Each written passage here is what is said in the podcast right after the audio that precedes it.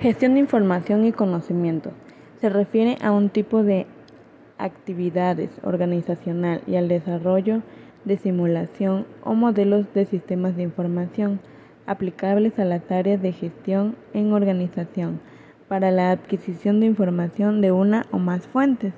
Es decir, las campañas de éxito son capaces de recoger, eh, complementar la información interna y externa, diferencias y semejanzas entre la información y conocimiento.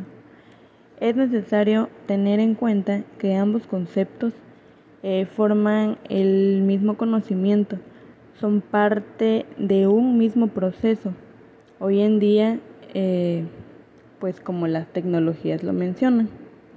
La información es la receta, los pasos, el orden, la cantidad y la descripción. El conocimiento es el cómo, la acción, la intuición y por último la habilidad adquirida a través de la experiencia.